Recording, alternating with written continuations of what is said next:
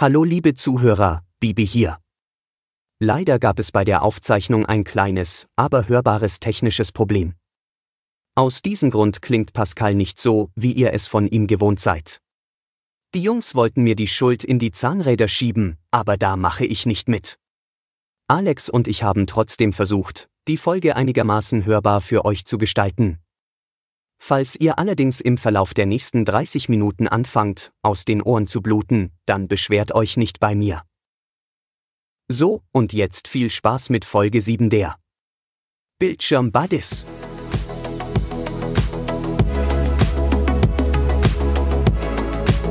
Bildschirm Buddies. Der Film- und Serienpodcast mit Pascal Wichmann und Alexander Kals.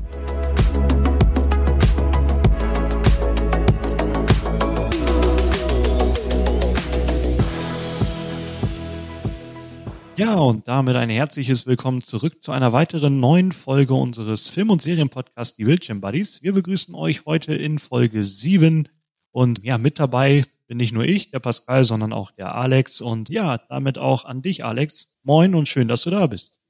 Hi Pascal, schön ebenfalls, dass du da bist. Und meine Frage, du sagst Moin. Ich hatte letztens irgendwo gehört, Moin und Moin Moin ist ja irgendwie so ein Ding bei euch. Wer sagt jetzt Moin und wer sagt Moin Moin? Genau, also wenn du dich als Tourist bei uns hier an der Nordseeküste outen willst, dann sagst du Moin Moin. Das ist nämlich für uns schon Gesabbel. Wenn man sich hier begrüßt, dann sagt man einfach nur einmal Moin und das ist dann im Grunde genommen eine kurze Aufklärung. Wie geht's dir? Wie war dein Tag? Ist im Grunde genommen für alles in Ordnung und eben auch als Begrüßung hier eingebürgert und so unter den Leuten auch bekannt. Und Moin Moin ist eben Gesabbel. Das heißt, der Gegenüber, der ist sehr redselig unterwegs und ist definitiv nicht von hier. Das hat's auch ja, sich. Ja. Schön. Das gefällt mir. Lokale Gepflogenheiten, sehr cool. Ja, bei euch ist es, glaube ich, Servus, ne? Servus, ja, richtig. Servus, genau. Grüzi Geht für alles. Die, genau. Grüzi sagen die, glaube ich, nur in Österreich oder Schweiz, ne? Nur in der Schweiz. Nur in der genau. Schweiz, okay. Da outest du dich bei uns als Turi. Und Grüß Gott? grüß Gott geht immer. Geht immer. Also Grüß Gott geht auch immer bei euch. Richtig. Perfekt. Genau. Wahnsinn. Ja, Ein Land, hunderte Kilometer Unterschied und ganz andere Begrüßung. Irre. Äh, du weißt ja, die deutschen Stämme haben sich eigentlich nur einmal zusammengefunden, als es darum ging, die Römer zurück über den Rhein zu treiben unter Hermann. Danach haben sie sich wieder gegenseitig die Köpfe eingeschlagen. Diese Konflikte dauern ja bis heute an. Die Bayern glauben ja nach wie vor, dass sie die besseren Deutschen sind und ja, guckt immer angewidert auf den Norden. Das ist so das Bild, was man hier im Norden tatsächlich wahrnimmt von den Bayern. Ja, ganz so schlimm ist es nicht. Ich meine, ich komme ja aus zwischendrin als Nordrhein-Westfale. Ich bin ja da neutral, was das angeht. Aber ja, kann schon mal passieren, je nachdem, wo man hinkommt. Ja, aber am Ende des Tages sind wir uns alle glücklich gesonnen und darauf kommt es ja an. Genau. Ja, wir haben heute natürlich wieder eine Film dabei und eine Serie. Und ich würde einfach sagen, wir reden nicht mehr lange drum rum. Der BB-Bot soll uns mal verraten, um was es heute geht, oder? Ja, das hört sich nach einer guten Idee an. Dann lassen wir uns mal überraschen oder lasst ihr euch mal überraschen. Der Film der Woche ist Total Recall. Ja, Total Recall. Es wird also dystopisch, habe ich das Gefühl. Alex, kennst du den Film Total Recall? Es gibt ja mehrere. Es gibt ja einmal den von 1990, und das weniger gelungene Remake aus dem Jahr 2012. Ja, also ich habe natürlich beide gesehen, ist Pflichtprogramm meiner Meinung nach. Ob jetzt der neue Film von 2012 wirklich weniger gelungen ist, glaube ich, da scheiden sich auch die Geister an der Stelle. Aber vielleicht grundsätzlich erstmal für die äh, Leute, die den Film oder beide Filme nicht gesehen haben, magst du uns vielleicht mal kurz einholen, worum es denn da eigentlich geht? Also im Grunde genommen geht es in beiden Filmen um eine düstere Zukunftsvision. Ich habe jetzt tatsächlich nur den 2012er Total Recall gesehen, das heißt die 1990er. Da müsstest du mir dann gleich gut zur Seite springen.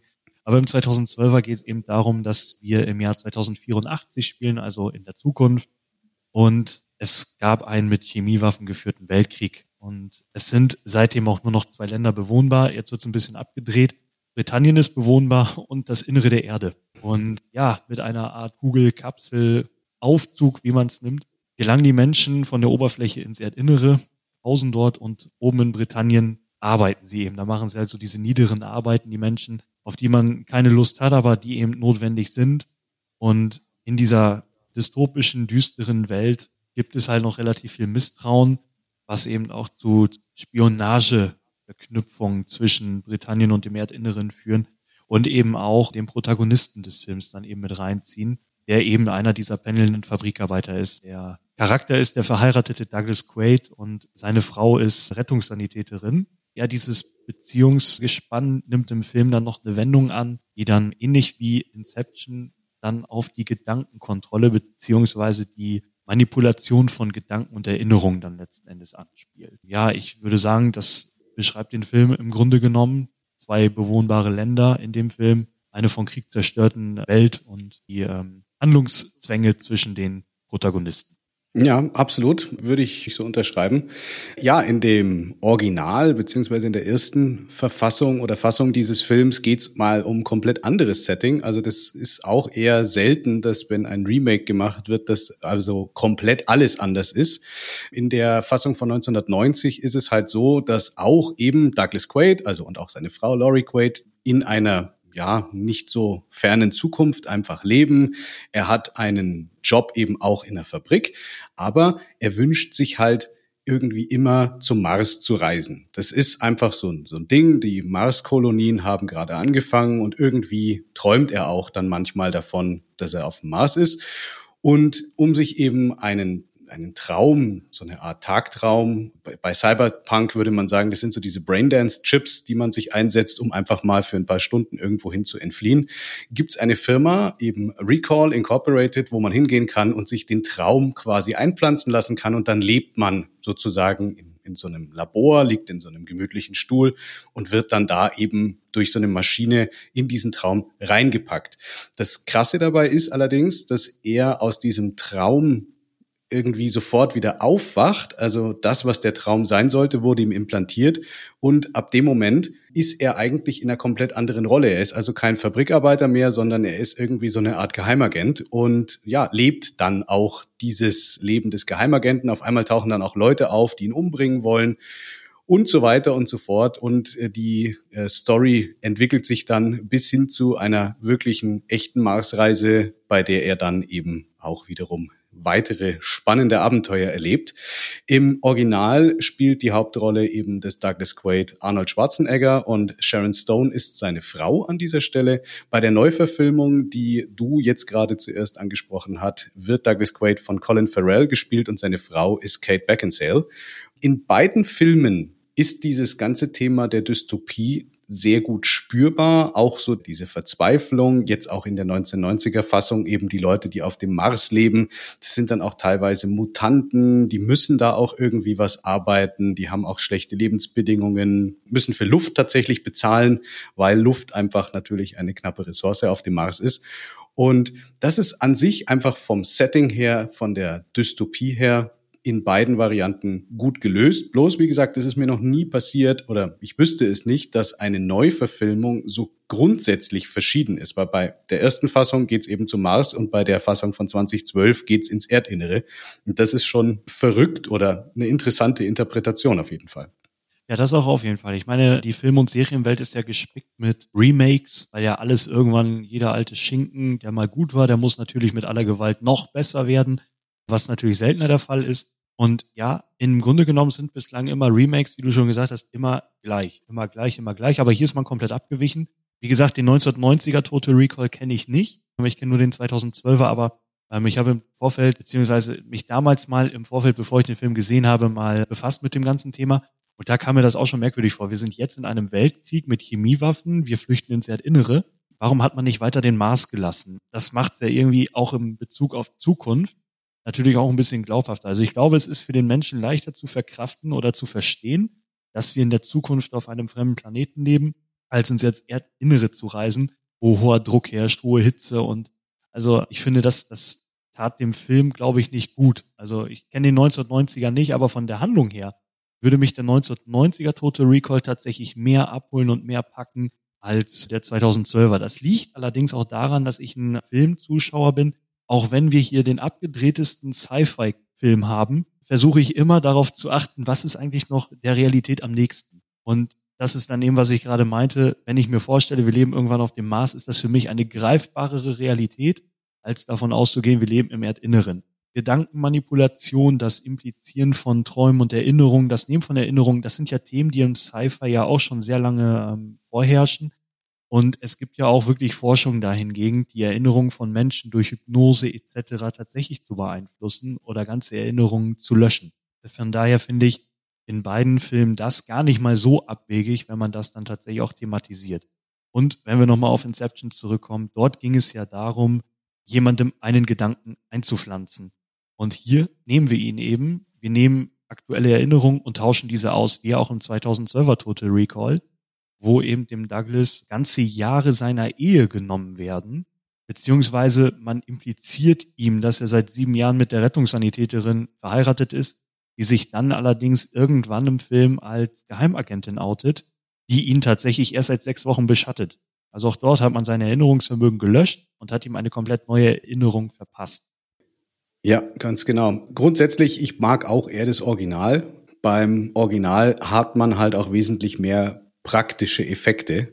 Das war halt einfach der Zeit geschuldet. Damals gab es noch nicht so viel CGI. Aber das, was an CGI dabei war, war halt auch einfach für seine Zeit einfach auch witzig. Es gibt so eine Szene, das ist auch im Traum relativ am Anfang, als Arnie dann eben im Traum auf dem Mars ist und dann bricht ihm quasi das Visier auf der Marsoberfläche und dadurch, dass halt da kein Sauerstoff ist und auch sehr kalt, schwillt dann sein Gesicht an und die Augen, die ploppen quasi so, werden immer größer und drückt schon so raus und das hat schon so ein bisschen Roger Rabbit Vibes irgendwie, das Ganze.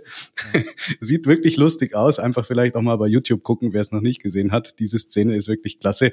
Oder es gibt auch so ein, so ein Kostüm mit so einer Art Ring, den er um den Hals trägt, damit verkleidet er sich dann als, als eine dicke Frau. Und das Ding hat aber dann eine Störung bei der Einreise auf den Mars und dann schält sich quasi dieses Kostüm von ihm ab in mehreren Schichten. Und also die Effekte in dem 90er-Jahre-Film sind einfach wirklich witzig. Äh, ich denke mal, zur damaligen Zeit waren die aber mit Sicherheit wegweisend. Der neue Film hat halt viel, viel mehr Effekte, viel mehr CGI. Und ich muss halt sagen, als ich das gesehen habe und jetzt nochmal eben die Analogie zu Cyberpunk, so hätte ich mir oder so würde ich mir Night City auch vorstellen, wie die Leute dort eben leben auf verschiedenen Ebenen und überall Bildschirme und also schon sehr, sehr cool dargestellt. Es hat beides eine Existenzberechtigung, aber das Original ist für meinen Geschmack einfach das Bessere. Ja, und äh, so sehen das natürlich auch einige Kritiker. Ich habe nämlich auch ein bisschen recherchiert gehabt und der Film hat tatsächlich die Lager gespalten. Also Kritiker haben gesagt, der war schlecht. Andere Kritiker wiederum haben gesagt, der Film war so schlecht, dass sie sich gerne wieder Schwarzenegger zurückgewünscht hätten mit seiner sehr einfachen Art zum Schauspiel. Aber natürlich gab es auch Stimmen, die gesagt haben, ey, so schlimm war der Film jetzt nun wirklich nicht. Es ist ein mutiger Ansatz zu sagen, man behält im Kern die Story, lagert sie nur eben vom Mars in eine zukünftige, vom Weltkrieg zerstörte Welt. Also ich denke auch unterm Strich muss man halt gucken, wen sollen beide Filme ansprechen. Also du sagtest gerade für 1990 waren damals die Effekte gut. Ich habe da auch einen Vergleich aus eigener Erfahrung. Planet der Affen sollte man ja auch kennen. Ich habe damals äh, die neuen Planet der Affen Filme gesehen, wo die Affen wirklich gut aussahen, wo sie eben dank CGI reell ausgesehen haben. Und dann bin ich mal abends durch das Programm gesäppt und dann habe ich mal diesen uralten Planet der Affen gefunden, wo du einfach gesehen hast, da hat man Schauspieler in, in schlechte Affenkostüme gesteckt. Und ähm, ich denke aber damals war das für die Zeit echt super. Die Leute haben es bestimmt gefeiert. Und dann gibt es so meine Generation, die CGI-Generation, die dann eben sagt, ey, diese CGI-Effekte sind richtig gut. Deswegen gefällt mir persönlich der neue Planet der Affen, die neuen Planet der Affen-Filme tatsächlich viel, viel besser als diese alten äh, Filme, die bestimmt auch aufgrund ihres Klassikers-Charakter natürlich auch ihre Daseinsberechtigung genießen.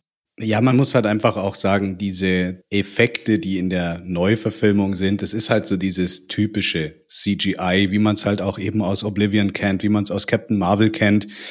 Da sind halt einfach früher aufgrund von fehlenden Möglichkeiten ganz andere Dinge notwendig gewesen. Dann denkt man auch mal einfach zurück, zum Beispiel an den ersten Terminator, wie er sich dann den Arm irgendwann aufmacht und man sieht dann da, wie dieses Skelett innen drin halt dieses Metallskelett von ihm ist und so. Das war halt für die Zeit, war das einfach absoluter Wahnsinn, sowas darzustellen. Und heute ist es halt relativ einfach, solche Sachen halt am Computer darzustellen. Und das ist halt meiner Meinung nach was. Es ist schwer heutzutage noch irgendwie mit CGI irgendwas darzustellen, wo man die Leute noch wirklich vom Stuhl reißen kann, glaube ich. Ja, gerade auch, weil ja unser Auge lernt ja auch, unser, äh, unser Gehirn verarbeitet ja auch und mittlerweile ist es ja wirklich so, man guckt, wenn man den Film guckt, gezielt, was könnte CGI sein, was nicht. Viel fällt auf und dann denkst du dir auch, oh mein Gott, wenn jetzt nicht langsam eine neue Technik kommt, dann wird es irgendwann auch ziemlich langweilig und äh, fällt halt auf. Ja, absolut. Äh, vom Cast her sind aber beide Filme tatsächlich sehr gut. Wir haben jetzt gerade schon gehört, Arnold Schwarzenegger, Sharon Stone in der Originalverfassung. Ansonsten Michael Ironside, auch ein toller Schauspieler. Ronnie Cox, Dean Norris, den man übrigens auch aus Breaking Bad kennt, als den Schwager von Walter White. Also eine wirklich äh, coole Besetzung und die Breaking Bad Crew hat sich tatsächlich dann ein Teil der Crew in der Neuverfilmung wiedergefunden, denn da wird äh, tatsächlich der Mega-Bösewicht, der Willis Cohagen von Brian Cranston gespielt. Also vom Cast her, glaube ich, sind beide Filme wirklich sehenswert.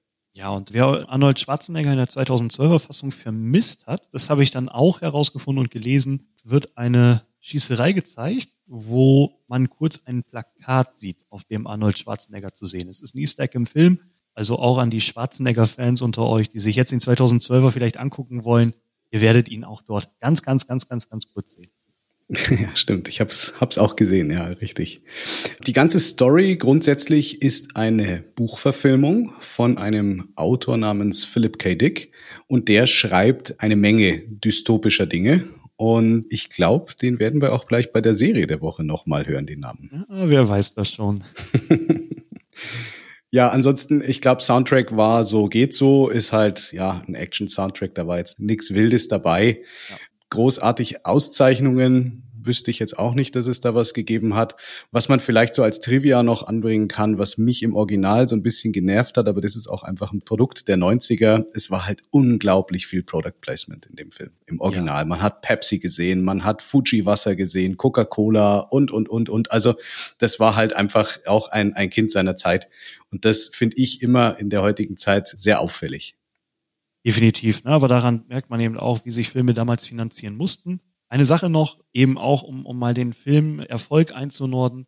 Wenn man jetzt denkt, wow, so ein Film, so eine Story muss richtig was gerissen haben an den Kinokassen, dem ist nicht so. Der Film hat weltweit im Stand November 2012 196 Millionen US-Dollar eingespielt bei Gesamtausgaben von, jetzt muss ich selber nochmal auf meinen Spickzettel schauen, von ungefähr 138 Millionen. Also da blieb am Ende des Tages auch nicht viel für das Studio über und hängen. Der Erfolg eines Films misst sich eben auch an der Kinokasse und dann ist der Film wirtschaftlich zumindest gesehen eine Enttäuschung gewesen. Ja, auf jeden Fall. Und für die Fans eben auch, wie gesagt. Also ich habe auch diverse Kritiken nochmal gelesen, bevor wir in die Aufzeichnung gegangen sind. Und im Grunde das Fazit ist auch von vielen Kritikern einfach, nichts geht über das Original. Und ja, da gehe ich auf jeden Fall mit. Gut, ja, kleiner Spoiler hatten wir ja gerade schon, Philip K. Dick als Autor. Da gibt's auch eine Serie dazu und welche Serie das ist, das wollen wir uns jetzt gleich vielleicht auch mal direkt anhören. Die Serie der Woche ist Altered Carbon. Ja, Alex, da musst du jetzt erzählen. Ich kenne die Serie nicht. ja, also die Serie Altered Carbon ist eine Netflix-Produktion. Da geht es um ein Unsterblichkeitsprogramm. Das ist zumindest der deutsche Untertitel. Bei Altered Carbon ist es so, dass man quasi sein Gedächtnis in einen Chip packen kann und das dann in andere Menschen übertragen kann. Also die gesamte, das Bewusstsein mit den Erinnerungen wandert auf einen sogenannten kortikalen Stack und damit bin ich halt in der Lage, mit anderen Körpern, also Klonen zum Beispiel, die man eben auch einen Sleeve nennt in dieser Serie, halt rüber transportieren zu lassen. Und da ist es halt im Grunde genommen ähnlich wie bei Total Recall. Man ist unsterblich, man kann ewig lange leben und dadurch, dass man halt einfach mal eben den Körper wechseln kann, ist das eine Komponente bei der Serie, die es am Anfang etwas wirr macht, weil man halt den Hauptdarsteller Takeshi Kovacs am Anfang zum Beispiel als weißen Darsteller sieht, der von Joel Kinnaman gespielt wird. Irgendwann ist er dann auch ein schwarzer Darsteller, gespielt von Anthony Mackie. Und das ist halt auch eine sehr interessante Komponente einfach, dass man halt den Körper einfach wechseln kann. Äh, das Ganze spielt im 24. Jahrhundert. Wir haben wieder eine sehr dystopische Welt und ja, im Mittelpunkt der Handlung steht ein abtrünniger slowakisch-japanischer Elitesoldat, eben Takeshi Kovac, der zusammen mit seiner Schwester als Teil der Rebellengruppe Envoy unterwegs gewesen ist und als der letzte eben dieser Gruppe gilt. Und die Anführerin der Envoys war eben Quellchrist Quell Falconer, die Entwicklung dieser Stacks mit denen eben dieses äh, Übertragen der Bewusstseinsinformationen dann möglich ist. Und 250 Jahre nachdem er eigentlich gestorben ist, wird die Erinnerung auf einen Körper eines Polizisten übertragen und dann bekommt er eben einen Auftrag, ja, muss dann halt eben dort Dinge erleben. Und das ist halt wirklich sehr schöner Twist an dieser Stelle. Optisch sehr, sehr beeindruckend. Also auch da wirklich Dark Future vom Feinsten in beiden Staffeln. Es geht dann eben auch über verschiedene Planeten und ja, das Coole ist halt, in dem Moment, wo du dein Bewusstsein und deine Erinnerungen quasi überträgst auf einen anderen Körper, hast du aber auch deine Fähigkeiten. Also Takeshi Kovac ist halt auch als Elitesoldat einfach in der Lage, wirklich coole Martial Art Fights zu zeigen und das überträgt sich halt dann mit eben auf den nächsten Körper. Und dadurch ist es halt auch schauspielerisch schon mal eine, eine, Leistung. Denn wenn der eine Körper Sachen gezeigt hat, dann muss der andere Körper halt diese Sachen im Prinzip auch zeigen, was mit Sicherheit auch in den Vorbereitungen bei der Serie nicht unbedingt einfach war, weil sowohl Joel Kinnaman als auch Anthony Mackie mussten halt beide eigentlich beide Moves beherrschen. Und das fand ich damals auf jeden Fall auch sehr beeindruckend.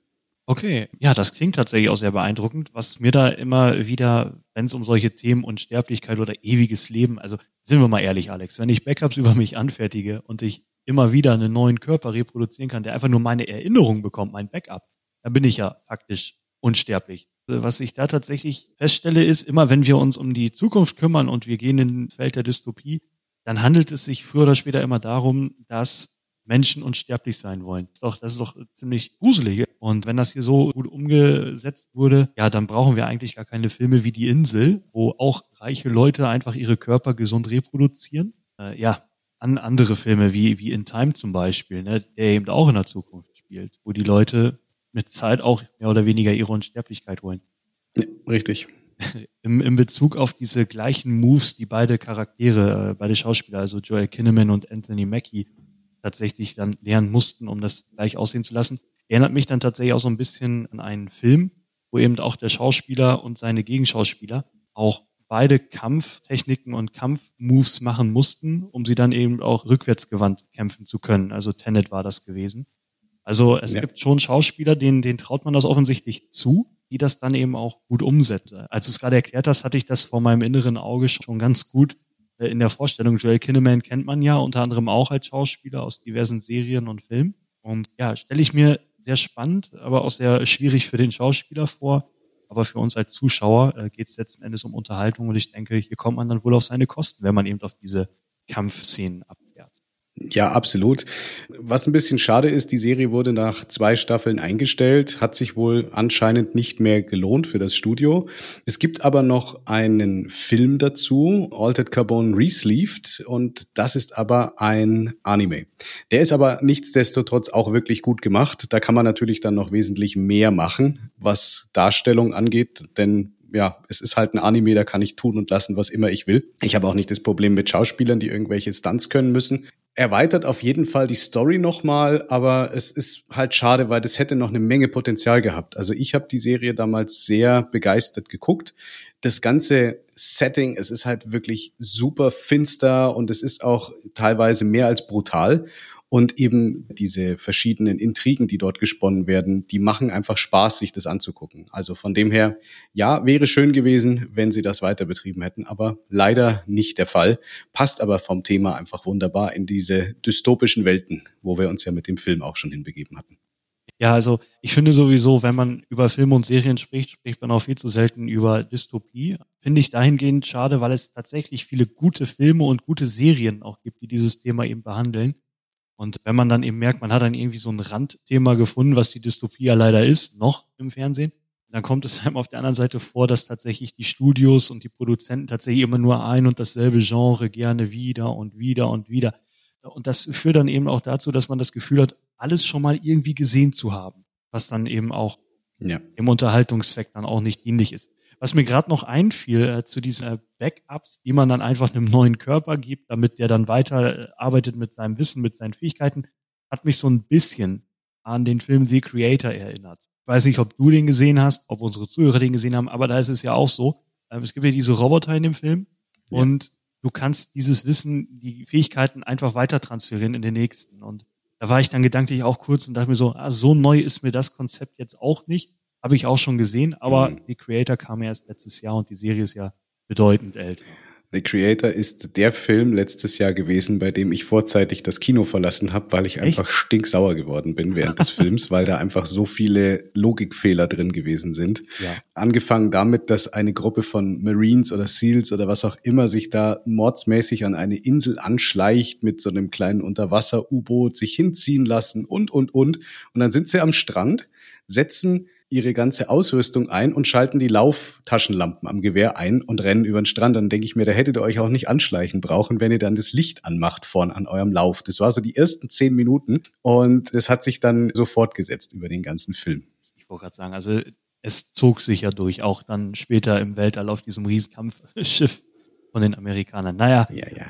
Ja, also ich bin nicht vorzeitig gegangen, aber ich bin ehrlich, ich war dann schnell auch raus, weil wie eingangs schon erwähnt in der Folge, ich bin auch ein Zuschauer, der gerne auf die Logik achtet. Und da war der Film fernab jeder Logik, das stimmt. Aber dieses Replizieren der eigenen Gedanken, das Wiederverwenden seines Backups, das passte eben schön dazu, weil es eben ja. nicht, nicht so fremd war. Absolut, ja. Ja, vielleicht an der Stelle auch witzige Randbemerkung. Dadurch, dass ja die Körper im Grunde genommen egal sind, ist es so, dass in der Welt von Altered Carbon das Zerstören eines Körpers nicht mehr als Mord gilt, sondern nur noch als Sachbeschädigung. Ja, ähm, Mord ist es erst, wenn der Chip kaputt gemacht wird. Ja, das, das muss man sich auch mal vorstellen. Also es ist ja, als würdest du eine Festplatte durchbrechen und dann für Mord verurteilt werden. Genau. Richtig. So ist es. Ja, ansonsten, wie gesagt, von der Dystopie her auf jeden Fall eine sehenswerte Geschichte und auch toll dargestellt. Auch diese ja, die Besetzung des, dann die Verlängerung eben durch den Film macht auf jeden Fall Spaß, ist muss ich sagen, von der, von der Zielgruppe her eher junge Erwachsene. Also das äh, gerade auch, weil es ein Anime gibt, oft denken halt Leute, dass Animes irgendwie immer nur was für Kinder sind. Aber ich glaube, wer sich schon mal damit beschäftigt hat, wie weit dieser Bereich geht, wird wahrscheinlich schon wissen, dass halt nur weil es aussieht wie Zeichentrick, das noch lange nicht irgendwie mit Mickey Mouse zu vergleichen ist. Wollte ich gerade sagen, ist ja kein Mickey Mouse Heft. Genau, also das ist schon auch sehr blutig und sehr brutal. Aber wie gesagt, reichert auf jeden Fall die Story nochmal äh, zusätzlich an und vom Cast her auch wirklich äh, gut gelöst. Sind auch eine Menge bekannter Gesichter einfach dabei. Und ja, machen sie grundsätzlich auf jeden Fall gut. Und ich kann's für die Leute, die in so dystopischen Welten sich gerne mal an ihrem Feierabend aufhalten im Fernsehen, auf jeden Fall empfehlen. Ja, wunderbar. Nee, dann schaue ich mir die auch mal an, dann kommt die auch auf meine Watchlist. Alles klar. Und äh, ich glaube, dann haben wir alles gesagt in dieser Folge. Wir haben unseren Film gehabt, wir haben unsere Serie gehabt, wir sind ein bisschen in die düstere Zukunft gegangen, in der Hoffnung, dass es natürlich nicht so schlimm kommt, wie wir es jetzt in den letzten 30 Minuten beredet haben. Wir sagen danke fürs Einschalten und wir freuen uns natürlich, euch auch in der nächsten Folge dann wieder begrüßen zu dürfen, wenn es wieder heißt Bildschirm Buddies am Freitag. Genau, ja, Folge 8 dann schon. Wahnsinn. Alles klar. In diesem Sinne, habt einen schönen Abend noch, falls ihr uns heute am Freitag noch hört und ein schönes Wochenende. Und dann freuen wir uns natürlich, wenn ihr auch zu Folge 8 wieder einschaltet. Tschüss. Danke, ciao.